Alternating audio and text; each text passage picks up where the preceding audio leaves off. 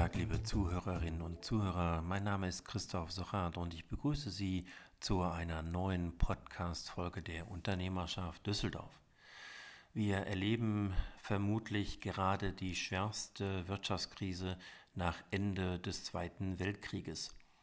Die Zahl der Kurzarbeiter explodiert. Die Regierung erwartet für 2020 einen Einbruch des Wirtschaftswachstums um 6,3 Prozent und die Zahl der Arbeitslosen in NRW steigt und steigt bislang um fast 11 Prozent.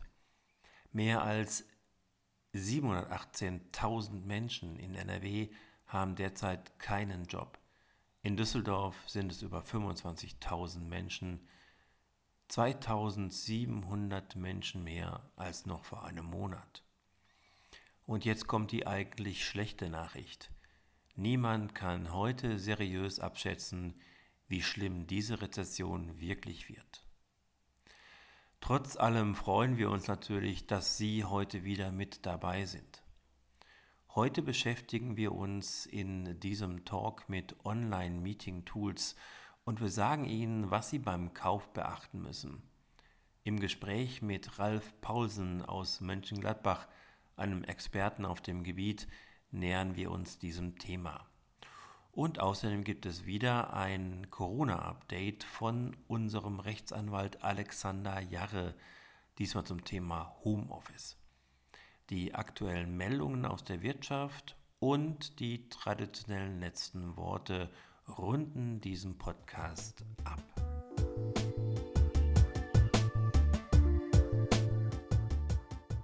Ja, willkommen zum Thema, zum ersten Thema bei uns in diesem Podcast. Es geht um Online-Tools, um Online-Meeting-Tools und ähm, es geht auch darum, dass wir bei Telefonkonferenzen schnell an unsere eigenen Grenzen stoßen. Ganz anders ist das bei Online-Meetings. Die sparen nicht nur Kosten für Reisen, Raummieten oder auch ähm, Organisationen von Besprechungen, wenn ich zum Beispiel auch an die Mieten für Tagungsräume denke, sondern virtuelle Meetings machen Abteilungen auf Distanz oft auch produktiver und sind auch eine Grundlage für attraktive, interessante Arbeitsplatzmodelle wie zum Beispiel Homeoffice. Das haben wir in den letzten Folgen unseres Podcasts sehr oft auch gehört und verstanden und auch nachvollziehen können äh, aufgrund der anderen Experten, die wir bisher gehört haben bin jetzt telefonisch verbunden mit Ralf Paulsen in und aus Mönchengladbach. Ralf ist Autor und Trainer und seit 2002 auch freiberuflicher Grafiker in der medialen Welt. Seine Schwerpunkte sind 3D-Design, Bewegtbild, Echtzeitgrafik, Online-Tools und Trainings. Lieber Ralf, hallo, ich begrüße dich bei uns im Podcast. Ja, hallo Christoph und hallo an die Zuhörerinnen und Zuhörer da draußen. Lieber Ralf, Meetings sind aus der Geschäftswelt ja kaum noch wegzudenken, aber sie haben nicht immer ihren besten Ruf. Also ganz oft höre ich das von Freunden und Kollegen, also das war ja wieder reine Zeitverschwendung, das war ja total langweilig oder eigentlich haben wir überhaupt nichts besprochen. Also viele haben den Eindruck, das ist oft überflüssig und eigentlich sinnlos. Bevor wir einsteigen, wo treffe ich dich gerade? Ja, tatsächlich im Homeoffice. Ähm, aber von dort, von dort arbeite ich eigentlich äh, tatsächlich schon seit seit zig Jahren und ähm, ich bin äh, als als Trainer äh, sicherlich sehr häufig bei Präsenztrainings äh, deutschlandweit unterwegs. Das ist ja momentan nicht möglich.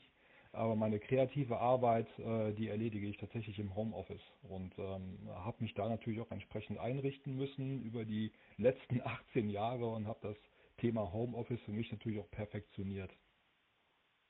Wenn wir im Team gemeinsam an einem Projekt arbeiten, dann ist oder dann sind wir oft auf eine klare, reibungslose Kommunikation unter den Mitgliedern auch angewiesen. Und insofern sind wir sicherlich auch gut beraten, aus jedem Meeting das Beste herauszuholen.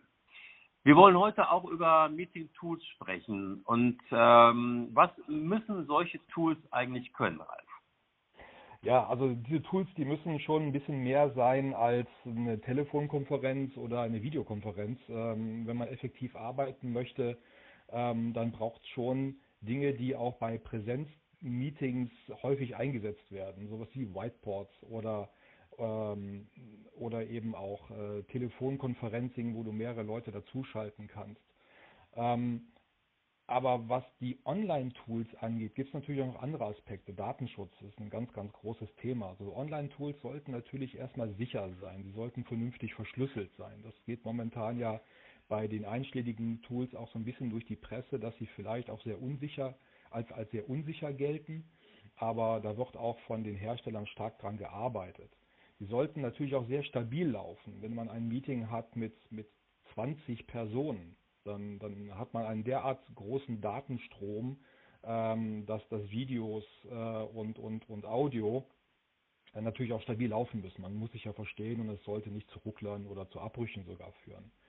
Ähm, und sie sollten natürlich auch ähm, die Möglichkeit mitbringen, äh, dass sie auf, auf verschiedenen Devices laufen, dass man mit dem Smartphone, mit dem Tablet und mit dem Laptop teilnehmen kann. Also sie müssen, sie müssen multi-device-fähig sein. Also das sind so diese Ansprüche, die man mittlerweile an diese Videokonferenztools stellen muss. Ähm, ich habe da nochmal eine Zwischenfrage zum Thema Unsicherheit. Was kann denn bei unsicher passieren? Also ich habe zum Beispiel, oder wir haben ja gehört, dass manche Tools ähm, Daten verkauft haben an andere Plattformen. Ähm, nun kann man ja auch sagen, irgendwie so wichtig ist das ja auch gar nicht, was wir da besprechen. Also was bedeutet Unsicherheit in dem Falle für dich? Ja, Unsicherheit ist natürlich äh, die, die, die Verschlüsselung. Wie schnell kann jemand äh, in dieses Meeting hineinschlüpfen? Also momentan ist es ja so, dass, äh, dass eine Plattform sehr, sehr populär ist. Das ist Zoom. Da werden wir ja gleich wahrscheinlich auch noch mal kurz drüber sprechen. Mhm. Und ähm, Zoom hat sich halt äh, wirklich mit einem sehr guten Tool ähm, ja, ich, ich sag mal, ich sag mal fast den Markt erobert und äh, das, das, das hat wahrscheinlich ein ähnliches äh, Phänomen äh, gegeben wie die, die Ausverkäufe von Toilettenpapier. Irgendwer fing mal an mit Zoom zu arbeiten, das ging dann so ein bisschen durch die Medien und schon sprang jeder drauf. Und darum schaut man natürlich sehr, sehr stark auf, auf genau dieses Tool und wo da die Schwächen sind. Und, ähm, und tatsächlich gibt es auch äh, dieses Phänomen des Zoom-Bombings. Weil es anfangs nicht sehr sicher war, war es für Dritte relativ einfach, die IDs herauszufinden und äh, man konnte sich dann einfach in laufende Meetings hineinschalten. Äh, in der Presse las man dann, dass, dass, dass Pornos auf einmal verbreitet wurden mitten in einem, in einem Meeting, dass man beschimpft wurde, dass antisemitische äh, Themen auf einmal angesprochen wurden und man musste dann mitunter auch diese äh, Meetings abbrechen. Ähm, das kann jetzt auch nicht mehr passieren, also das ist jetzt auch sicherer geworden. Tatsache bleibt aber, ähm, die, die tiefsten Geheimnisse eines Unternehmens sollte man nicht zwangsweise über solche Videotools verbreiten. Okay, ähm, interessant. Ähm, ja, du hast ja schon, oder lassen wir uns mal über Tools sprechen. Ähm, du hast ja schon ein Tool erwähnt. Ähm, ja, welche kannst du uns empfehlen, ohne zu sagen, also du wirst ja nicht bezahlt von denen, muss man ja vorher sagen. Ne? Also. Ja. Das wäre schön, das wäre schön. Nein, äh, ich, ich, äh, wenn ich natürlich nicht, ich werde auch nicht von denen gesponsert, gar keine Frage. Aber ähm, es, ist, es ist auch so, dass ich in, in meiner Arbeit jetzt nicht nur mit einem Tool arbeite, sondern auch ein bisschen darauf schauen muss, was, was können meine Kunden einsetzen, was dürfen sie einsetzen. Und äh, wenn es darum geht, Empfehlungen auszusprechen, dann macht es natürlich immer Sinn, dass man ein kleines Portfolio an verschiedenen ähm, ähm, Webkonferenztools anbieten kann. Ähm, Microsoft Teams ist sicherlich eins von denen, die sehr, sehr sicher laufen, aber äh, aufgrund dieser starken Verschlüsselung nicht unbedingt sehr performant sind. Also bei größeren Meetings ab zehn Personen ähm, wird es da natürlich schwierig. Äh, Microsoft Teams ist auch Bestandteil des Office-Pakets. Also wenn man als Unternehmen Microsoft Office einsetzt, dann, äh, dann hat man auch die Möglichkeit, Microsoft Teams zu nutzen. Jetzt in diesen ähm, ja, eher schwierigen Corona-Zeiten hat Microsoft allerdings das Programm auch öffentlich freigegeben, so dass man auch ohne äh, einen Office-Account äh, Microsoft Teams nutzen kann. Das ist ein sehr, sehr leistungsfähiges Tool, was die Funktionalitäten angeht, aber es bekommt halt Probleme, wenn sehr viele Leute online sind. Ähm, das zu Teams. Zoom habe ich gerade schon erwähnt. Ne? Das ist diese äh, Toilettenpapiergeschichte. Äh, irgendwer hat mal angefangen, genau wie früher das Videoformat VHS, es war wahrscheinlich nicht das Beste, aber es hat sich irgendwie durchgesetzt und sowas sieht man jetzt auch gerade bei Zoom. Äh, habe heute Morgen gerade noch gelesen, dass äh, Zoom mittlerweile pro Tag, pro Tag 300 Millionen Nutzer hat.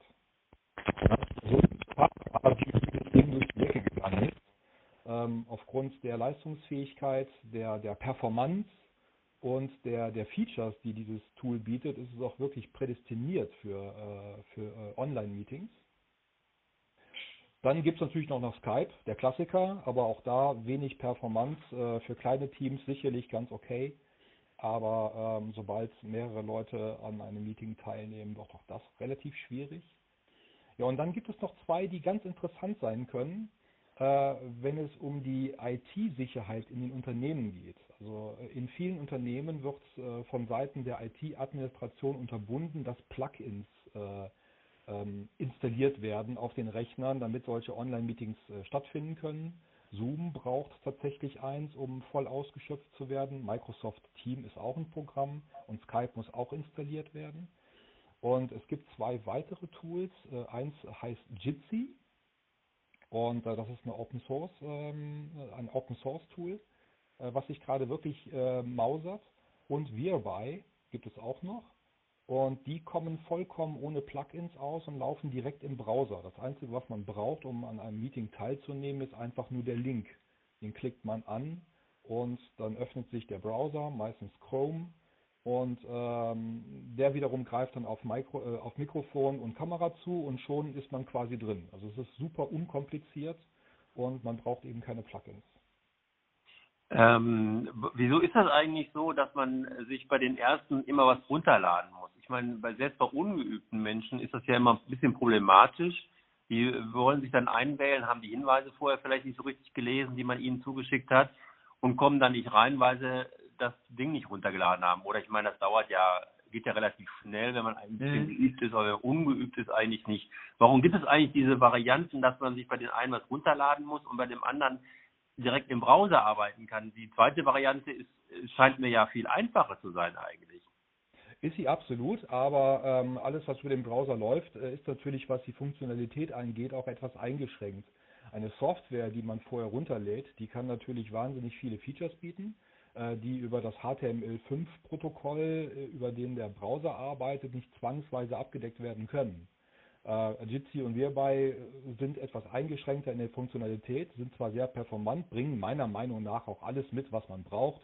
Ein Screensharing, ein Chat ähm, ähm, und äh, es läuft performant mit, mit, mit weit über 20 Personen, über 20 Videos, die man dann als Kachel auf dem Bildschirm sieht. Also im Prinzip für die meisten Meetings sicherlich ähm, genügend Funktionalität vorhanden. Aber bei Teams und bei Zoom und bei Skype sind es einfach noch andere Features, die über den Browser nicht abgedeckt werden können. Und dann braucht es halt dazu eben ein, ein Programm, was man herunterladen muss. Bei Zoom ist es allerdings wirklich sehr, sehr gut gelöst. Äh, wenn Zoom nicht auf dem Rechner installiert ist, installiert es sich eigentlich ähm, automatisch. Man muss es einfach nur freigeben. Äh, es, man bekommt eine Meldung, Zoom wird jetzt heruntergeladen, dann sagt man okay, dann lädt das Ding runter, startet sofort und dann ist man auch schon drin. Äh, mhm. Also ich, ich, würde mal sagen, von den Applikationen, ähm, die heruntergeladen und, und, installiert werden müssen, ist Zoom sicherlich noch das unkompliziertere. Mhm. Aber wenn die Administration halt äh, unterbindet, dass irgendetwas auf den Firmenrechner installiert werden äh, kann, dann bringt's, dann, dann, dann, dann kommt man mit Zoom natürlich auch nicht weiter. Ja. Bei bei Zoom finde ich so schön, aber ich meine, worauf die Leute achten oder worauf ich immer achte, das finde ich ja echt lustig. Bei Zoom kann man den äh, Kamerahintergrund verändern. Ja. Also die Leute achten ja oft meistens überhaupt gar nicht, was in ihr Hintergrund ist. Die ungeräumte, unaufgeräumte Küche oder die, äh, keine Ahnung, äh, die Freundin, die im Bademantel im Wohnzimmer rumläuft oder so. Ja, ja. Ähm, und bei Zoom kann man den Hintergrund ändern. Also das finde ich total cool daran. Ich habe mir äh, ein, ein, ein Bild runtergeladen von einem Meetingraum in Düsseldorf, in dem ich äh, real gerne bin. Mhm. Und den habe ich mir runtergeladen und ähm, das finde ich eigentlich ganz cool, obwohl das natürlich total unwichtig ist, aber auf solche Sachen ähm, achtet man vielleicht auch. Ja, ja, stimmt, stimmt. Also, also ich sag mal, das, das ist ja das, das, das Chroma Keying, was, was Zoom direkt äh, anbietet. Also das heißt also wirklich den Hintergrund äh, freizustellen und dann mit einem anderen Bild zu hinterlegen. Ähm, das klappt nicht immer gut. Ähm, ich sag mal, wenn man jetzt ähm, eine, eine Dauerwellenfrisur hat oder, oder auch lange Haare, wie das bei den Damen ja gerne der Fall ist, dann kann das schon sehr gruselig aussehen, weil das äh, die, dieses Echtzeit-Freistellen des Hintergrundes natürlich dann nur äh, sehr, sehr schlecht funktioniert. Und das, das, das hat dann manchmal eben Auswirkungen, dass halbe Köpfe verschwinden, die Haare ah, okay. auf einmal ganz weg sind und so weiter. Also da muss man so ein bisschen aufpassen. Ähm, wer das aber dennoch nutzen will, der, der tut gut daran, sich vielleicht eine Greenscreen in den Hintergrund zu stellen. Sowas gibt es mittlerweile wirklich sehr, sehr günstig äh, zu kaufen. Also einfach eine grüne Leinwand und sei es nun ein, ein, äh, ein, eine grüne Tischdecke oder ein grünes Laken, das mag schon funktionieren. Und ähm, dann funktioniert dieser Freisteller viel, viel besser. Hm, wenn, guter man, Hinweis, wenn, man, ja. wenn man das, wenn man das nutzen möchte. Und ja, äh, ja. für diejenigen, die jetzt natürlich häufiger äh, von daheim arbeiten und an Meetings teilnehmen, auch für mich als äh, äh, als Trainer, der jetzt momentan sehr viele Online-Trainings gibt, äh, ich habe mich da genauso eingerichtet. Also wenn wir uns jetzt sehen könnten über Webcam, äh, da würdest du sehen, dass ich eine grüne Leinwand im Hintergrund habe. Ich bin also quasi im Greenscreen-Studio, wie bei Mhm. RTL oder sonst wer oder ZDF oder wie sie alle heißen. Mhm. Und äh, damit kann ich natürlich dann ähm, auch personalisiertes Material in den Hintergrund einblenden. Ja, fast wie bei der Tagesschau. Ja? Also wenn ich jetzt sage, ich, ich, äh, ich gebe ein, ein Photoshop-Training, dann hätte ich vielleicht dann auch ein Bild mit einem Photoshop-Logo im Hintergrund. Ne? Ah, Und das kann man, mhm. da kann man dann natürlich dann auch ein bisschen äh, in Richtung Whiteboard arbeiten oder Also Informationen. du bist ein richtiges. Branding, machst du dann da rein quasi. Ja, ja, absolut. Mhm. Also das, könnte, das könnte man machen. Also ich mache es im Augenblick nicht immer, aber man könnte das machen. Und ähm, durch diese Greenscreen ähm, ist halt dieser äh, Keying-Effekt, den du gerade angesprochen hast, also ein Bild in den Hintergrund zu legen, äh, deutlich performanter, als wenn du tatsächlich ähm, dein Regal und, und den ganzen Raum noch siehst. Da, hat, da bekommt die Software an vielen Stellen Probleme. Mhm. Mhm. Ähm, ich komme jetzt ins Grübeln, weil du mein Tool gar nicht erwähnt hast, was ich auch gerne nutze. Okay, das wäre? GoToMeeting ist das, aber ich werde nicht Ach, GoToMeeting, ja, ja, Auch- gut, das- muss das- ich auch erwähnen, ja. Ja, ja, ja, genau. GoToMeeting, das gibt's natürlich auch. Das ist ja auch schon sehr lange am Markt. Da kann man Ähm, übrigens den Kamerahintergrund nicht verändern und da fange ich immer an zu weinen, wenn ich das nutze. Aber gut, das ist jetzt ein anderes Thema. dann, dann, dann musst du halt aufräumen. genau, ja. ja, genau. Ähm, ja, GoToMeeting natürlich, das gibt es auch. Ich nutze es jetzt tatsächlich nicht, äh, aber das hat jetzt auch keine, keine speziellen Gründe. Also ähm, man, man versucht das Portfolio so ein bisschen ähm, äh, flach zu halten, damit man die Tools, die man dann verwendet, auch äh, vollumfänglich verwenden kann. Okay. Äh, GoToMeeting war auch früher äh, häufiger mal ein Thema. Ist auch ein sehr, sehr gutes Programm. Ähm, wenn, wenn man jetzt natürlich fragt, äh, warum, warum ist zum Beispiel Zoom gerade so populär und warum wird Zoom auch momentan so stark kritisiert, dann ist es halt tatsächlich äh, ja so ein bisschen die, diese, diese Neidpresse, ja. Äh, Zoom geht gerade in allen Belangen durch die Decke und dann guckt natürlich doppelt genau hin, wo die Mhm. Schwachstellen bei diesem Tool sind. Ganz ehrlich, alle Online-Tools haben irgendwelche Leichen im Keller. Ja, die Mhm. werden mehr oder weniger schnell auch äh, eliminiert und immer sicherer gemacht. Ähm, aber nur weil Zoom momentan so ein bisschen durch die Presse geht, heißt das jetzt nicht, dass Teams hundertprozentig sicher ist oder Skype oder Jitsi oder Whereby. Also man muss immer, immer ganz klar vor Augen haben, ähm, dass, dass Online-Tools natürlich auch eine Angriffsfläche für, für Hacking bilden. Und ähm, darum sollte man, wie gesagt, jetzt nicht die, das Geheimrezept oder sonst irgendwas während Online-Tools Mhm. verraten. Mhm. Da muss man so ein bisschen die Disziplin wahren. Okay. Ja, ähm, kommen wir zu- zum anderen Thema, oder nicht zum anderen Thema, sondern zu einem anderen Themenblock in dem Bereich, zum, ähm, zum Thema, ähm, ja, wie man Meetings organisiert und auch moderiert. Ähm, Ich äh, sehe, dass das ähm, das immer wieder zu Schwierigkeiten führt. Also wir sind ja alle im Augenblick irgendwie ständig in irgendwelchen Meetings. Die einen können das besser, die anderen können das weniger gut. Ähm, die anderen können auf Eventualitäten sofort gut reagieren, die anderen sind völlig überfordert. Woran müssen wir, was müssen wir einplanen? Woran müssen wir denken, wenn wir Meetings organisieren wollen oder auch und auch moderieren wollen? Ja, also es, es gibt für jedes Meeting immer den Moderator oder Host, der das, äh, das Meeting eröffnet, der auch die Links herumschickt oder die Einladungen herumschickt und das Ganze organisiert. Und ähm, äh, je nachdem, mit welchen Teams oder mit welchen Mitgliedern er es zu tun hat, muss man, er oder sie natürlich, ähm, muss man natürlich schauen, ähm, sind da Teilnehmer dabei, die, die vielleicht noch gar nicht, äh, noch gar keine große Erfahrung mit Online-Tools haben, dann muss man denen natürlich so ein bisschen auch die Angst davor nehmen und sobald diese Teilnehmer online sind, also quasi schon im Meeting sind, sollte man vielleicht hingehen und die wichtigsten Features des Tools erstmal kurz erklären. In einer kurzen Einführungsrunde ganz kurz erklären, schaut mal da, wenn ihr da hinklickt, dann passiert das, wenn man da hinklickt, dann passiert das.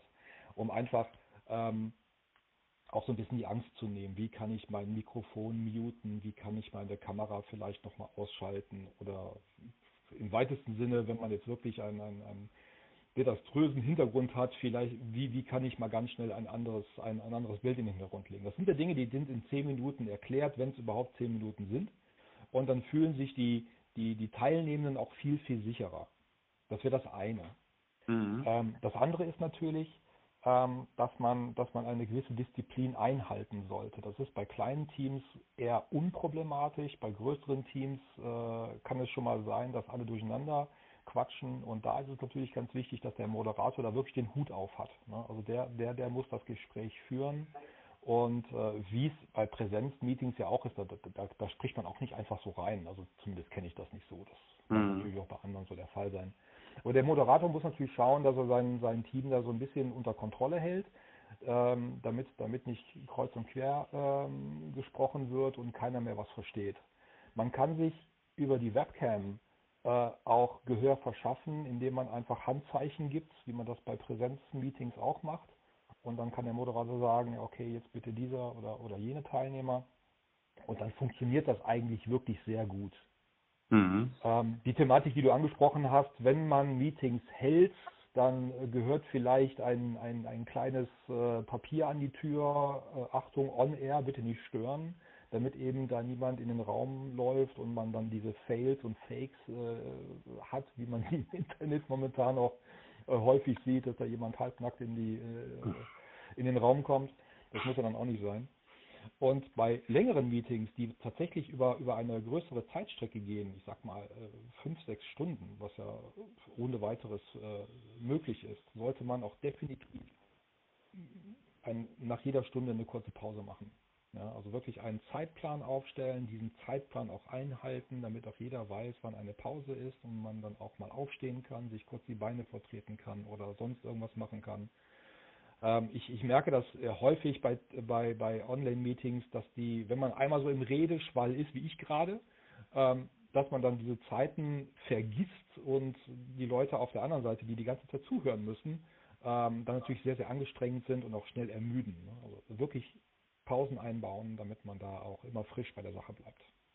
Ja, das habe ich auch das Gefühl, dass man bei, bei diesen Online-Meetings irgendwie schneller ermüdet als bei realen Meetings, obwohl das ja eigentlich gar nicht sein kann, oder? Aber das also, ja, das ist, das ist das ist halt das ist halt sehr subjektiv irgendwo, aber ähm, man man man starrt die ganze Zeit auf dem Bildschirm, man sitzt halt viel, ja, ja, wie soll man sagen, also man bewegt sich weniger. Also ich glaube, mhm. das ist etwas, was man schon beobachten kann. Man bewegt sich weniger, man, man, man ist angestrengter, um allem zu folgen und das kann schon ein bisschen ermüden.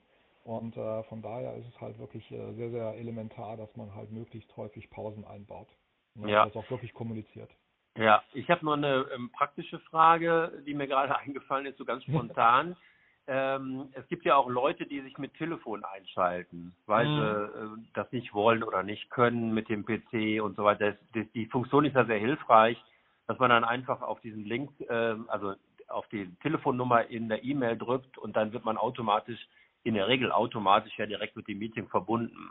Ja. Die Leute können an, wenn die ältere Telefone haben, können die ja ihr Mikrofon nicht ausschalten. Bei meinem im Büro, wir haben ein neues Telefon bekommen, da geht das, da kann ich das Mikrofon ausschalten und einschalten, wenn ich was sagen möchte, also wie, als wenn ich mit dem Computer verbunden wäre. Mhm. Bei den alten Telefonen geht das aber nicht. Und dann habe ich ganz oft irgendwie, dann höre ich immer jemand, der ständig reinhustet oder rein, rein laut reinatmet, was total nervt und wenn der Moderator dann auch nichts sagt irgendwie dazu, Ja. man will ja die Leute auch nicht immer bloßstellen. Das hört sich ja auch ein bisschen äh, schwierig manchmal an. Hast du da einen spontanen Hinweis, was man machen kann, wenn man mit einem alten Mikrofon sich eingeloggt hat? Ähm, ja, Äh, mit, mit Telefon meine ich. Mit, mit, mit dem Telefon, ja gut, es ist, äh, wenn, wenn man, wenn man Online-Meetings führt und, und ähm, tatsächlich sehr viel mit Video arbeitet, dann ist ein- eine Telefonzuschalte eher so ein bisschen kontraproduktiv. Aber wenn es nun mal aus irgendwelchen Gründen nicht anders geht, dann, dann, dann muss man halt vielleicht, bevor das Meeting startet, auch diejenigen darauf hinweisen, dass, ähm, dass vielleicht das, das Telefon, ähm, wenigstens, dass man den, den, unten die, das Mikrofon zuhält, wenn man gerade mal nichts sagen will. Ja? Das ist ja Mhm. sowas wie ein Mute so gesehen, wenn man da einfach einen Daumen drauf hält ähm, oder das einfach zuhält, dann, dann, dann kann man diese Hintergrundgeräusche auch so ein bisschen eliminieren. Mhm. Okay. Ich Mhm. bin allerdings kein Freund davon, äh, per Telefon zugeschaltet zu sein. Äh, wie gesagt, wenn es nicht anders geht, dann ist es eben so. Aber diese Meetings, die leben halt tatsächlich auch sehr viel von Gestik und Mimik.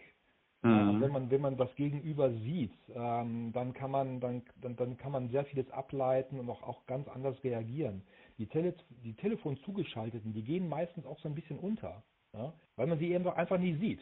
Ja, das und, stimmt. äh, Mhm. und, und das ist dann mitunter auch schade. Also bei Trainings äh, habe ich es schon gehabt in der Anfangszeit, ähm, dass, dass, dass einige Leute nur mit dem Mikrofon zugeschaltet waren und äh, ich hatte sogar schon die, den Fall, dass einer, dass einer nur per Chat zugeschaltet war. Der hatte weder Mikrofon noch ähm, äh, ähm, Kamera und mir ist aufgefallen, dass ich diese Person permanent ignoriert habe, weil er, ich hatte ihn einfach nicht auf dem Plan, nicht im Bild. Okay. Und das war schwierig. Ja.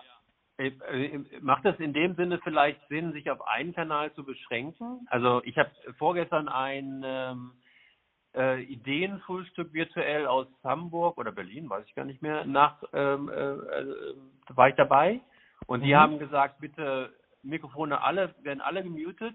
Wenn ihr was sagen wollt, bitte nur schriftlich im Chat. Mhm. Wäre das eine Funktion, wo man dann sagen würde, okay, dann habe ich als äh, Referent, als Moderator nur diesen einen Kanal im Blick und das ist, ist für mich einfacher? Oder Ja. ähm, Gut, also das, ich, es gibt viele Wege, ein, ein Meeting zu bestreiten. Ähm, also ich glaube, dass das mit dem Chat, das wäre jetzt wahrscheinlich nicht meine Lösung, ähm, weil wenn, wenn viele was sagen wollen, dann ploppen da permanent irgendwelche Nachrichten auf, die man dann auch erstmal lesen muss. Ja genau. Ähm, ich, ich glaube, das blockiert einen nur, aber es mag Leute geben, die das für ihre Lösung halten und dann sollen die das natürlich tun. Die Frage Mhm. ist ganz einfach nur, wie fühlen sich die Teilnehmer dabei? Ja, also wenn die dann permanent chatten und sehen, während sie was schreiben, dann ploppen schon wieder Fragen auf. Vielleicht gerade genau die Frage, die ich selber stellen wollte, dann löscht man es wieder. Ähm, das, das, das ist alles recht anstrengend. Ich glaube, wenn man einfach nur vor dem Rechner sitzt oder vor dem Smartphone oder Tablet und, und sich frei unterhalten kann, wie wir das gerade machen, ähm, ist das weniger anstrengend. Mhm. Da wäre schon mal beim nächsten Thema. Ähm, gestern war ich User in einem äh, Netzwerk-Livestreaming. Also da vorher gab es einen Vortrag und dann eine Diskussion und dann äh, sollten die Teilnehmer ähm, also real vernetzt werden, wie wenn wir jetzt irgendwo zusammenstehen würden und uns äh, Gruppen zuordnen und einfach dann in der Regel und hoffentlich vom Smalltalk in, in gute Gespräche kommen. Aber das hat irgendwie nicht so richtig geklappt. Also da quatschte jeder durcheinander. Ähm, äh, die, äh, die Leute, die zur Sprache kommen sollten, die fanden plötzlich irgendwie entweder ihren Mikrofonschalter nicht oder äh, die Technik versagte da aus irgendwelchen Gründen, die ich nicht äh, nachvollziehen konnte. Dann wurden wir alle in irgendwelche Räume zugeordnet. Das hatte ich gerade auch schon wieder das Thema, dass man dann Mhm. einfach einem Ja. Raum zugeordnet wird und äh, ohne zu erklären, was ich jetzt in diesem Raum machen und dann haben wir uns alle angeschwiegen irgendwie. Also das finde ich auch ein bisschen schwierig. Hast du für solche netzwerkähnliche Meetings ähm, eine Idee? Äh, Ja, im Prinzip gilt da auch wieder das, was wir vorhin schon mal besprochen haben. Also bei, bei diesen Meetings gibt es ja irgendwen, der es organisiert hat. Und äh, der sollte sinnvollerweise auch den Hut aufhaben und das Ganze so ein bisschen leiten. Ähm, wenn das große Teams sind oder große Treffen sind, äh, dann sind diese Breakout Rooms, von denen du gerade gesprochen hast, äh, eigentlich sogar ganz sinnvoll. Man kann also in der Ge- Allgemeinheit irgendetwas besprechen oder sich einen Vortrag anhören Und wenn es darum geht, dann vielleicht bestimmte Dinge in kleineren Teams zu bearbeiten, dann kann man sich in solche Breakout Rooms zurückziehen, also diese, diese virtuellen Räume, von denen du gerade gesprochen hast. Ähm, wir sind an der Stelle da wirklich ein ganz, ganz sinnvolles Thema und man kann auch zwischen diesen Räumen wechseln, als würde man tatsächlich per Präsenz von einem Raum in den nächsten gehen. Das Ganze muss aber wirklich gesteuert sein. Und äh, wenn man solche Funktionalitäten nutzt, dann ist das auch wirklich wichtig, dass die Teilnehmer vorher mal erfahren haben, wie das geht und was und und äh, und äh, was einen dann da erwartet. Das ist bei euch wahrscheinlich nicht der Fall gewesen und dann hat man das von Seiten des Hosts oder des Moderators so gemacht. Der hat dann diese Teams gebildet, euch in irgendwelche Räume gesteckt und dann wart ihr da und wusstet jetzt nicht mehr, wie es weitergeht. Das ist natürlich der, der Super-GAU. Ne? Das sollte natürlich nicht passieren. Mhm. Äh, also es bleibt einfach wichtig, äh, dass man, dass man durch ein Meeting geleitet wird und am Anfang auch die Software ein bisschen erklärt bekommt. Aber mhm. auch wirklich nur das Wichtigste. Ja? Wie mache ich Mikrofon an, wie mache ich das Mikrofon wieder aus, wie kann ich meine, meine Kamera an, ausmachen und wenn wir in diesen Room gehen, wie komme ich auch wieder zurück. Mhm. Ja? Und ja. dann sollte das eigentlich funktionieren. Und mhm. in diesen Breakout Rooms muss es eigentlich auch wieder irgendwen geben, der das, der das Wort ergreift. Ja? Ähm, und dann sollte da auch wieder ein Gespräch in Gang kommen. Ja, das hört sich gut an. Das habe ich so nicht erlebt. Wir wurden einfach dann irgendwie, eben haben wir 135 Teilnehmer, die wurden dann auch, ja. keine Ahnung, wie Räume, zehn oder elf Räume, automatisch zugeordnet. Mhm. Und ja, dann saßen wir da und guckten uns an. Aber gut, okay, das äh, verstehe ich ja. Mit der Moderation auch intern, das verstehe ich auch. Ja, okay. Ja. Ähm, Ralf, du bist ja auch Trainer, äh, das habe ich ja eben schon ähm, bei der Vorstellung von dir erzählt. Äh, Trainer für, das habe ich nicht erzählt, das kommt jetzt für Kreativsoftware und 3D-Applikationen. Ja, wie gestaltest du deine Trainings in diesen Homeoffice-Zeiten? Ja, es, es, geht tatsächlich, es geht tatsächlich online. Es geht also eigentlich nur noch online. Äh, das habe ich früher schon hier und da gemacht. Ähm, das ist ja wirklich sehr, sehr, sehr kostenreduziert, wenn man, äh, wenn man sich dann äh, morgens einfach ins Büro setzt und, und seine Teilnehmer dann online empfängt. Ähm, das ist, das ist schon eine, eine Sache, die über, über Jahre etwas gewachsen ist, aber eher sporadisch. Also ich lebe eigentlich eher das Thema Präsenztrainings, ähm, fahre zu meinen Kunden deutschlandweit. Äh, ich arbeite aber auch schon seit, seit 15 Jahren mit einem sehr, sehr leistungsstarken Partner in Krefeld zusammen, der Inkas Training und Projekte.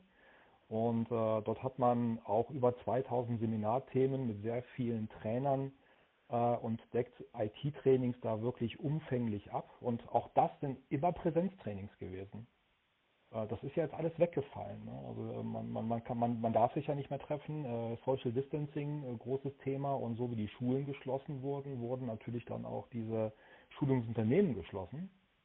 Und da musste man sich natürlich was einfallen lassen. Und bei, bei der Incas hatten wir so ein bisschen Glück, dass das Thema Online-Training sowieso im Fokus stand und man man brauchte fast eigentlich nur noch den Schlüssel rumdrehen und konnte auf Online springen. Ja, was mache ich jetzt also? Äh, das heißt, diese Trainings, ob das jetzt äh, eine 3D-Software ist, eine Game Engine ist oder was auch immer, ähm, die vermittle ich jetzt eben online. Vorzugsweise im Augenblick tatsächlich mit Zoom. Und das funktioniert wirklich gut und wird von den Teilnehmern auch wirklich gut aufgenommen. Die haben natürlich alle, äh, wie du das vorhin auch schon erwähnt hast, auch so, so ein bisschen Angst, wie mag denn so eine Online-Schulung ablaufen? Aber wenn man dann einmal drin ist und sich in die Augen schauen kann und man merkt, die Hardware funktioniert, dann ist das, dann sind das sehr, sehr effektive, tolle Trainings.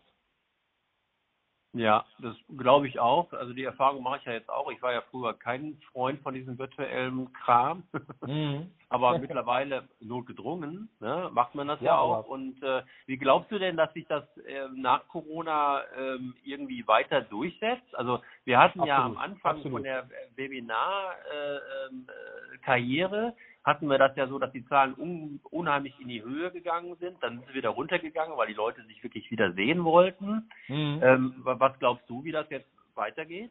Also ich bin ziemlich sicher, ich bin ziemlich sicher, dass das gekommen ist, um zu bleiben. Ähm, mhm. Viele Firmen haben jetzt festgestellt, Homeoffice funktioniert. Ähm, wenn man, so schlimm diese Krise auch ist, äh, wenn man ihr irgendetwas Gutes abgewinnen kann, dann, dann muss man sagen, dass Deutschland sich streckenweise über Nacht digitalisiert hat. Und äh, das hat bei einigen ganz gut funktioniert, bei anderen vielleicht wieder weniger gut. Aber Homeoffice funktioniert, das hat man jetzt erkannt. Ähm, Online-Meetings funktionieren, auch das hat man erkannt. Und äh, ich glaube, dass das wird man, wenn, wenn alles wieder geöffnet wird, dann wird man sich auch gerne wieder in die Augen schauen und auch wieder präsent sein. Aber man wird diese Tools sicherlich weiter nutzen. Und ähm, diejenigen, die das äh, vielleicht eher nicht wollen, gut, die, die verschließen sich einfach vielen Möglichkeiten, äh, schnell Leute zusammenzubekommen, ohne große Distanzen überwinden zu müssen. Das ist ja genau der Punkt. Ich kann ja wirklich äh, auf, auf, auf, sehr kurze, auf sehr kurze Zeit ein Meeting einberufen, ohne Leute einfliegen lassen zu müssen. Ja, und äh, mhm. man hat jetzt gelernt durch dieses, durch dieses intensive Einsetzen dieser Tools, auf was man zu achten hat. Man lernt ja bei jedem Meeting wieder. Das, das sind die Dinge, die wir gerade besprochen haben. Was soll mhm. man machen, um die Leute so ein bisschen zu briefen? Ähm, mhm. Also das, das, wird funktionieren und ich glaube, dass, dass das ist gekommen, um zu bleiben. Das wird nicht mehr weggehen. Definitiv nicht. Das wäre sehr schade, wenn es so wäre. Mhm. Ja, hört sich spannend an. Ähm, Ralf, wir kommen ganz langsam zum Ende und da muss ich eine ganz persönliche Schlussfrage äh, loswerden. Wir haben ja beide Jungs in neunten und zehnten Klassen, daher kennen wir uns ja auch. Ähm, ja. Und ähm, ich habe also erlebt, dass das ganz grauenvoll teilweise gelaufen ist. Wobei ich jetzt auch sagen muss, es gibt tolle Lehrer, die tolle Tools haben, die toll mit ihren Kindern in Kontakt waren. Aber ich habe halt das Gefühl, dass ähm, viele Lehrer damit auch überfordert waren. Es gibt aber mhm. auch Schüler, die damit überfordert waren, mit E-Mail schreiben zum Beispiel. Ne? Ja. Da ich, also ich hatte eine Lehrerin gehört, die sagt, ja, ich dachte immer, die wären alle viel weiter, die sind gar nicht so weit, ne? Die können nur mit E-Mails schreiben, da müssen wir helfen. Klar, die können keine E-Mail schreiben, weil die sich halt irgendwo anders treffen. Auf Instagram, auf YouTube, genau. auf äh, WhatsApp und, äh, äh, und wie die Dinge alle heißen. Ja. Ähm, aber ähm, vom Unterricht her fand ich es teilweise sehr grauenvoll. Hm. Wie hast du diese Zeiten erlebt? Äh, eigentlich ziemlich ähnlich, muss ich sagen. Ähm, okay, sind, wir sind die Jungs auf der gleichen Schule, was äh, also da, da habe ich wahrscheinlich auch dann äh, die gleichen Erfahrungen gemacht wie du. Ähm, man, man, muss natürlich sagen, man muss, man muss die Schulen auch so ein kleines bisschen in Schutz nehmen. Also für, für diese Zeit, die wir jetzt gerade erleben, da gab es einfach kein Drehbuch. Das, das ist jetzt passiert und jetzt hatten wir auf einmal Probleme und die mussten bewältigt werden. Es gab einige Schulen, die vielleicht auch etwas IT-affiner waren, die haben das ganz gut gelöst mit Online-Schulungen tatsächlich. Äh, andere Schulen haben es eben eben nicht so gut hinbekommen, das, das ist jetzt eben so. Aber wenn sowas nochmal passieren würde oder oder wenn wir nochmal in eine solche Situation kämen, dann, dann müsste man jetzt eigentlich besser gebrieft sein. Also wir haben jetzt gesehen, wie andere es machen können.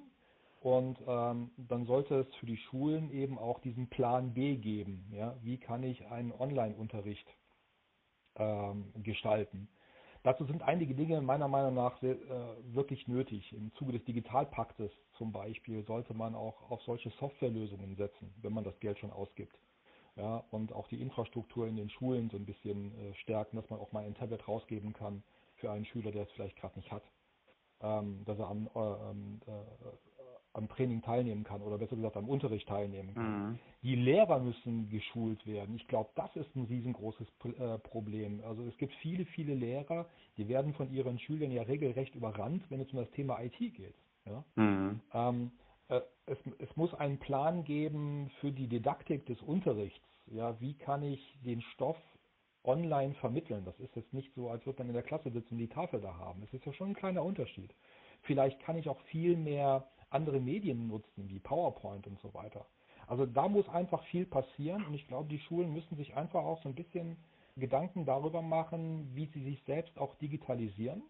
Und später, wenn wir, wenn wir wieder Corona-frei sind und die, die Wirtschaft auch wieder funktioniert und wir auch alle wieder raus dürfen, uneingeschränkt, dann könnte man sogar überlegen, wie kann ich Schüler, die erkrankt sind, also jetzt nicht Grippe, da muss man sich erholen, aber wenn man eine Sportverletzung hat und man, man kann nicht zur Schule gehen, weil man ein gebrochenes Bein hat oder sowas, wie kann ich solche Schüler zum Beispiel wieder in den Unterricht integrieren, von zu Hause aus, in den laufenden Unterricht, Präsenz und online gleichzeitig. Das sind mhm. Dinge, die funktionieren, das geht, das, das, das läuft schon. Man muss eigentlich nur noch die Lehrerschaft äh, befähigen, das auch einzusetzen und natürlich auch für die Infrastruktur sorgen.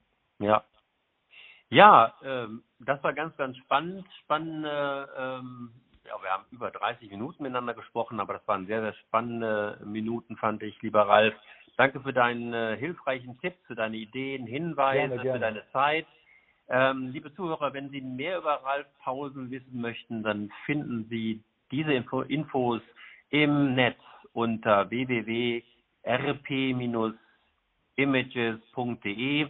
Aber diese ähm, Domain und die Kontaktdaten von Ralf Pausen finden Sie auch bei uns in den Shownotes und auf der Webseite. Ralf, ich danke dir und wünsche dir noch einen schönen Tag. Sehr gerne, dir auch. Tschüss.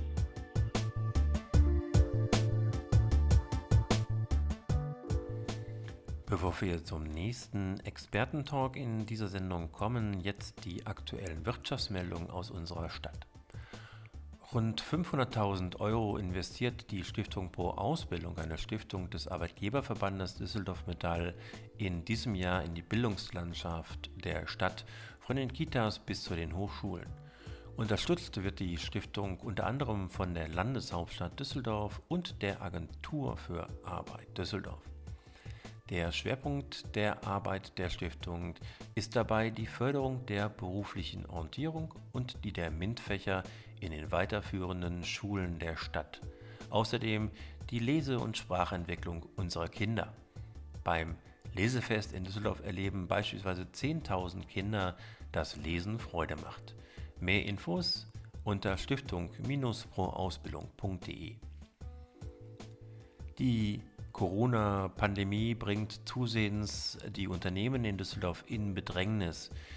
Deshalb hat die städtische Wirtschaftsförderung eine Übersicht online gestellt zu den wichtigsten Informationen, zum Beispiel zu den Themen Entschädigung, Kurzarbeit und Kredite. Diese Infos gibt es unter düsseldorf.de/slash Wirtschaftsförderung. Ein Berliner Gastro-Startup gewinnt den von der Metro ausgelobten Preis für nachhaltige Gastronomie. Gründer Mauritz Schröder konnte sich mit seinem Konzept in einem Pitch im Rahmen des Kongresses zum, Nach zum Deutschen Nachhaltigkeitstag gegen starke Konkurrenz durchsetzen.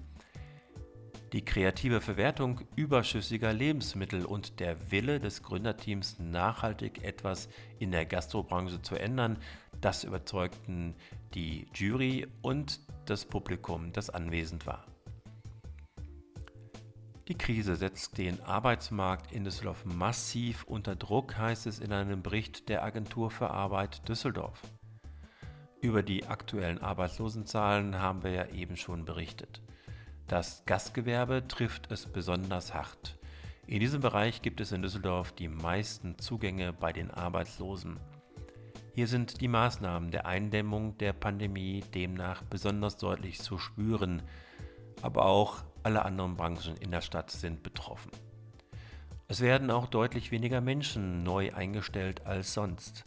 Normalerweise ist der Arbeitsmarkt im April sehr entspannt. Dieses Jahr ist die Zahl der Neueinstellungen von 6000 auf 3000 leider zurückgegangen.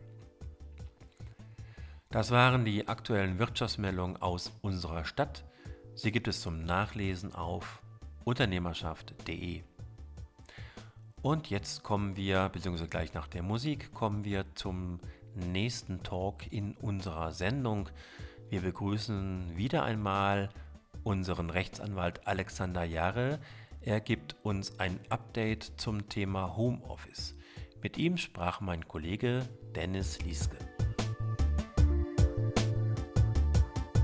Die aktuelle Corona-Krise zwingt ja zurzeit viele Arbeitnehmer von zu Hause aus zu arbeiten. Für die einen ist es ein Segen, die können äh, ihre Kinder trotz äh, der geschlossenen Kitas und Schulen betreuen. Für die andere ist diese Nummer aber ein Fluch, weil sie in häuslicher Umgebung ja häufig dann von der Arbeit doch abgelenkt werden, den Kontakt zu den Kollegen natürlich auch vermissen, ähm, dieses ganze Zwischenmenschliche fehlt. In einigen Unternehmen ist die Arbeit vom Homeoffice äh, lange Routine, aber nicht jeder Arbeitnehmer, der gerne von zu Hause arbeiten möchte, kann das auch. Jetzt hat sich der Bundesarbeitsminister Hubertus Heil ähm, dafür ausgesprochen, ähm, die Arbeit äh, im Homeoffice äh, auszuweiten und er hat auch angekündigt, dass es dazu einen Anspruch geben soll, möglicherweise wird sich die Popularität von Homeoffice-Arbeit deshalb in ähm, naher Zukunft doch noch ein bisschen erhöhen. Jetzt spreche ich ähm, mit ähm, Rechtsanwalt Alexander Jahre von den Düsseldorfer Arbeitgeberverbänden über die rechtlichen Möglichkeiten im Homeoffice. Herr äh, Jahre, was müssen Arbeitnehmer tun zurzeit, um die Möglichkeit zu kriegen, im Homeoffice zu arbeiten? Bisher gibt es da ja noch keinen Rechtsanspruch drauf, oder?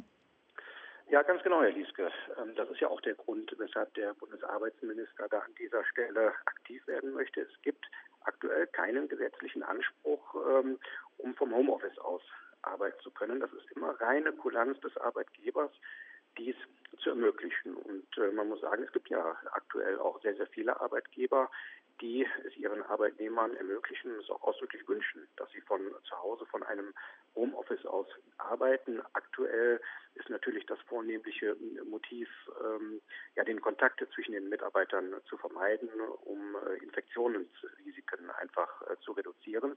Aber auch außerhalb der Corona-Krise gab es schon gute Motive für Arbeitgeber, Homeoffice zu ermöglichen. Der ein oder andere hat sich dadurch als äh, attraktiver Arbeitgeber präsentieren wollen. Es gibt aber auch andere, die dadurch schlicht und ergreifend Bürokosten sparen möchten. Und auf der anderen Seite ist es natürlich auch vielfach so, dass die Arbeitnehmer ähm, ein starkes Interesse daran haben, im Homeoffice arbeiten zu können. Denn der ein oder andere kann dadurch die Betreuung seiner Kinder oder auch pflegebedürftiger Angehöriger mit der Arbeit natürlich gut in Einklang bringen. Lange Anfahrtswege kann man auch äh, ebenfalls dadurch vermeiden.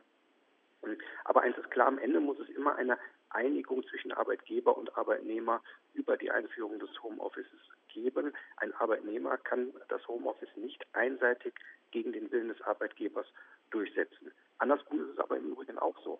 Der Arbeitgeber kann auch nicht einen Arbeitnehmer zwingen, gegen seinen Willen vom Homeoffice aus zu arbeiten.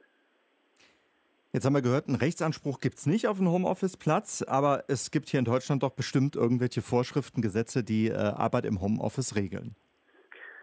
Ja, das sagt man so. In Deutschland gibt es für alles äh, Gesetze und Regeln, aber exklusiv für die Tätigkeit im Homeoffice äh, tatsächlich nicht. Äh, denn man muss sagen, ähm, für die Tätigkeit im Homeoffice gelten im Prinzip die ähm, herkömmlichen arbeitsrechtlichen Rahmenbedingungen, äh, die auch schon äh, bei einer Tätigkeit im Betrieb am Arbeitsplatz äh, gelten würden. Ähm, die in konkreten Spielregeln für die Tätigkeit im Homeoffice, die sollten daher immer in einem Vertrag geregelt werden, den der Arbeitgeber mit dem Arbeitnehmer über die Homeoffice-Tätigkeit schließt. Telearbeitsverträge nennt man die dann auch ähm, in der Praxis und da gibt es natürlich auch entsprechende Muster, auf die man zurückgreifen kann. In großen Unternehmen ist es häufig auch so, dass ähm, die Arbeitgeber mit den Betriebsräten äh, Betriebsvereinbarungen schließen, wo dann die Spielregeln für die Homeoffice-Tätigkeit im Einzelnen geregelt werden. Und da gibt es natürlich viele Dinge, an die man denken sollte in dem Zusammenhang. Also insbesondere sollte natürlich geregelt werden, wie so ein Homeoffice-Arbeitsplatz technisch auszustatten ist wie der Datenschutz äh, im Homeoffice gewährleistet ist, der Arbeitsschutz äh, eingehalten werden kann oder aber auch die Kosten, wer zum Beispiel äh, die Gebühren für einen Telefonanschluss trägt oder für die Bereitstellung der Hard- und Software sorgt. Und was natürlich auch wichtig ist, ist immer zu regeln, ob und wenn ja, unter welchen Voraussetzungen denn die Arbeit im Homeoffice auch wieder beendet werden kann. Da ist sie, die berühmte Exit-Strategie. Zu Hause im Homeoffice lauern auch Gefahren. Äh, oft sind das Kinder, die spielen um äh, Papa oder Mama, die am Laptop äh, sitzen, äh, herum, haben dann möglicherweise was zu trinken in der Hand und schütten den Kakao oder ähm, den Saft äh, in das Laptop rein. Wer zahlt das? Ja, also auch hier, wie schon gelten im Prinzip die gleichen Grundsätze wie bei der Beschädigung von Firmeneigentum im Betrieb selbst, ähm, nämlich eine Einstandspflicht des Arbeitnehmers, den Schaden hier erstatten zu müssen, besteht nur dann, wenn ihm mittlere oder grobe Fahrlässigkeit äh, vorgeworfen werden kann. Er also grob die gebotene Sorgfalt nicht beachtet hat. Also bleiben wir mal zum Beispiel bei dem kaputten Laptop. Wenn jetzt ein Arbeitnehmer bei schönem Wetter sich im Homeoffice äh, befindet und entschließt, auf dem Balkon äh, zu arbeiten mit dem Laptop und den da stehen lässt, äh, unbeaufsichtigt lässt, um einkaufen zu gehen. Und dann in der Zwischenzeit fängt es an zu regnen und der Laptop wird dann durch den Regen kaputt. Ja, dann muss er auch für äh, den Ersatz eines äh, defekten Laptops sorgen, denn den hätte er vorher äh, wegräumen müssen. Aber so bei kleinen Missgeschicken und äh, ja, dazu gehört auch das Umkippen eines Getränks auf den Laptop. Äh, das ist nur leichteste Fahrlässigkeit. Und wenn dadurch ein Schaden entsteht, muss der Arbeitnehmer nicht dafür haften. Hm. Was ist denn, wenn ich als Arbeitnehmer im Homeoffice jetzt auf dem Weg zur Toilette zum Beispiel stolpere und mich verletze? Ist das dann ein Arbeitsunfall? Kommt da dann die Berufsgenossenschaft ins Spiel? Ja, also ein Arbeitnehmer ist grundsätzlich auch ähm, bei seiner Arbeit im Homeoffice in der gesetzlichen Unfallversicherung äh, versichert. Da muss man sich also im Prinzip keine Sorgen machen. Wenn man im Homeoffice mal einen Arbeitsunfall erleidet, ist man auch abgesichert. Aber es kommt auch ganz entscheidend darauf an, wo in der häuslichen Umgebung ähm, und bei welcher Gelegenheit man sich äh, verletzt hat. Äh, ähm, denn ähm, der Arbeitsunfall, der muss auch immer mit der Berufsausübung in Zusammenhang gebracht werden können. Also nehmen wir mal an, ein Arbeitnehmer äh, arbeitet in seinem Büro in der ersten Etage seines Hauses und möchte dann mal zwischendurch ähm, in die Küche gehen, um sich etwas äh, zu essen zu holen und äh, stolpert dann beim äh, ja, Runtergehen der Treppe und verletzt sich, dann würde dieser Weg ja nicht mehr der Ausübung äh, des Berufes äh, dienen und dann hätte er tatsächlich keinen Versicherungsschutz mehr. Man ist ja im Homeoffice mehr oder weniger unbeaufsichtigt, jetzt mal äh, Videocalls ähm, ausgenommen. Ähm, gelten die üblichen Arbeitsschutzvorschriften denn trotzdem? Ja, das ist richtig. Man arbeitet natürlich äh, im Homeoffice immer ohne Beaufsichtigung des Arbeitgebers. Man muss da natürlich schon ein gesteigertes Vertrauen auch ähm, entgegenbringen dem Mitarbeiter, dass er da vernünftig arbeitet. Aber ähm, die Tätigkeit im Homeoffice ist auch kein rechtsfreier Raum. Ähm, da gelten auch die ganz normalen gesundheits- und arbeitsschutzrechtlichen äh, Bestimmungen, und zwar uneingeschränkt. Und äh, der Arbeitgeber sollte auch ein Interesse daran haben, ähm, zu gewährleisten, dass dem so ist und äh, kann das dann auch mal überprüfen. Er sollte eine Gefährdungsbeurteilung durchführen und zu den einzuhaltenden Arbeitsschutzregelungen ähm, im Homeoffice gehört ähm, natürlich auch die Einhaltung des Arbeitszeitgesetzes. Also nur weil man in einem Homeoffice arbeitet, heißt das nicht, dass man beliebig lange arbeiten darf. Also auch dort gilt die Zehn-Stunden-Grenze. Man darf nicht länger als zehn Stunden werktäglich arbeiten. Man darf nicht an Sonn- und Feiertagen arbeiten. Man muss auch Pausen und Ruhezeiten einhalten. All dies gilt auch im Homeoffice. Das ist interessant. Wie kann man das denn äh, nachprüfen? Darf der Arbeitgeber zu einem nach Hause kommen und sagen, hey, ich muss mir die äh, Sicherheitsvorschriften, äh, ob die eingehalten werden, das muss ich mir mal hier angucken und kann er dann Zutritt zu der Wohnung, zum Privatbereich verlangen? Ja, wie gesagt, das ist äh, ja häufig im Interesse des Arbeitgebers, da auch mal zu prüfen, ob alle Gesundheits- und Arbeitsschutzbestimmungen eingehalten werden ähm, äh, werden. Aber ob man ähm, das prüfen darf und unter welchen Voraussetzungen, das sollte eben auch in diesen gerade schon erwähnten Verträgen geregelt werden über die ähm, Homeoffice-Tätigkeit. Typischerweise wird in solchen Verträgen auch geregelt, dass der Arbeitgeber nach vorheriger Ankündigung sich das Homeoffice ansehen darf, um prüfen zu können, ob die Arbeitsschutzbestimmungen da auch eingehalten werden. Aber man muss natürlich auch immer sehen, äh, das Homeoffice befindet sich ja in der Privatwohnung des Arbeitnehmers. Und die Privatwohnung, die ist ja nun mal ähm, geschützt durch das Grundgesetz. Da ist ja die Unverletzlichkeit der Wohnung geregelt, sodass mit Zwang ein Arbeitgeber sich jedenfalls nie Zugang zur Wohnung verschaffen kann. Aber darüber muss sich ein Mitarbeiter natürlich auch im Klaren sein, wenn er dem Arbeitgeber den Zugang verwehrt, obwohl das im Vertrag so geregelt ist, da muss er damit rechnen, dass er gegebenenfalls auch sanktioniert wird, vielleicht durch eine Abmahnung, oder muss sogar damit rechnen, dass er ihm dann künftig verwehrt wird, weiterhin im Homeoffice tätig zu sein. Wir haben zu Beginn ja schon über den geplanten Rechtsanspruch auf einen Homeoffice-Platz gesprochen, wie der Bundesarbeitsminister das vorschlägt. Wann wird er denn umgesetzt werden? Was ist da Ihre Einschätzung? Ja, wie man so hört, soll das ja schon im Herbst kommen. Ähm, das ist zumindest die Ankündigung, die so verlautbart wurde. Aber ob das so kommt, das muss man wirklich erstmal äh, abwarten. Und insbesondere ähm, erscheint es auch zweifelhaft, ob man überhaupt ähm, aktuell einen solchen äh, Rechtsanspruch äh, benötigt. Denn, äh, wie schon gesagt, es gibt ja viele, viele Arbeitgeber, die ohnehin schon freiwillig äh, ihren Arbeitnehmern, gerade in der aktuellen äh, Zeit, die Tätigkeit im Homeoffice ähm, ermöglichen. Und darüber hinaus muss man sehen, es gibt ja auch viele, viele Arbeitsplätze, die sich gar nicht eignen für eine Homeoffice-Tätigkeit. Ich denke da zum Beispiel an die, an die Busfahrer, an die Produktionsmitarbeiter, die also an der laufenden Maschine äh, arbeiten müssen, die Verkäufer im Einzelhandel, Lagerarbeiter und so weiter und so fort.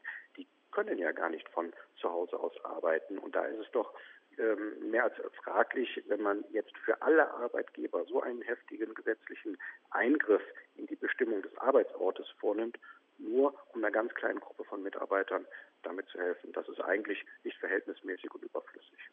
Deutschland diskutiert über den Rechtsanspruch für einen Homeoffice-Arbeitsplatz. Was da alles dazugehört, haben wir heute mit Alexander Jarre von den Düsseldorfer Arbeitgeberverbänden besprochen. Dankeschön für das Gespräch. Sehr gerne. Auf Wiedersehen. Das war der letzte Expertentalk in dieser Sendung. Mit Alexander Jarre sprach Dennis Lieske zum Thema Homeoffice.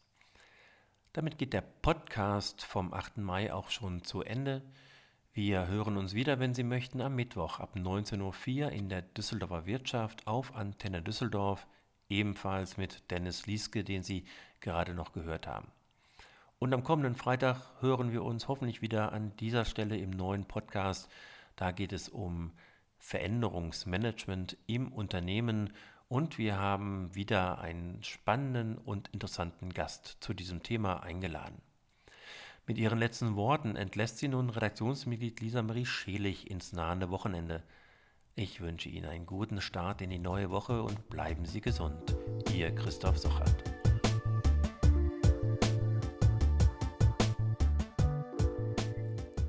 Social Distancing, also wie ich finde, das wohl härteste Workout in Sachen Freundschaft.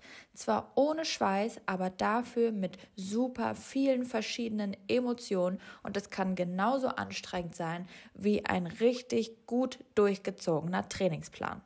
Ja, meine drei besten Freundinnen und ich haben uns allerdings eine gute Ausdauer antrainiert, wie ich finde.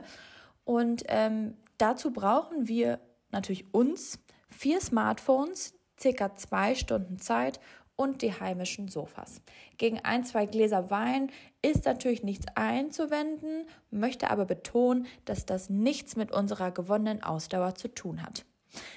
Im normalen Alltag treffen wir uns regelmäßig, ähm, ja, mal auf einen spontanen Kaffee, mal auf ein leckeres Abendessen oder auch zu einem Spaziergang. Wir machen einfach das, ähm, in dem Moment dann, wonach uns auch gerade ist. Und Hauptsache, wir können uns sehen und zusammen lachen, die Seele baumeln lassen und über alles sprechen, was uns gerade beschäftigt oder in den Sinn kommt. Das geht ähm, nicht nur für uns in dieser Zeit eher nicht, sondern auch für alle anderen. Und seit rund acht Wochen, ja, läuft es bei uns ein bisschen anders ab, wenn wir uns treffen. Wir haben halt keinen persönlichen Kontakt, nur virtuelle Treffen, keine Spontanität, stets geplante Verabredungen, kein Klatsch und Tratsch, eher viel zu viele Gedanken. Aber kein Wunder, es passiert ja auch irgendwie gerade nichts und doch so viel. Vielleicht klingt es für den einen oder anderen jetzt eher bedrückend und ähm, ja, wir haben schon einmal mehr zusammen gelacht, aber im Großen und Ganzen sind wir super happy mit unserem Trainingsplan. Social Distancing entschleunigt nämlich und ähm, es schafft Aufmerksamkeit. Wir nehmen uns viel bewusster Zeit füreinander, sind in den Gesprächen aufmerksamer als im rasenden Alltag und genießen die gemeinsame Zeit mehr denn je. Man kann sich zwar nicht in die Arme schließen, aber das wohlige Gefühl kommt trotzdem an. Und nach jeder Trainingseinheit, wirklich, fühlen wir uns richtig gut. Ja, ich weiß, dass meine Mädels gerade zuhören und deswegen gehen die wirklich letzten Worte dieses Podcasts an euch. Hey ihr, wir sind wirklich ein unschlagbares Team.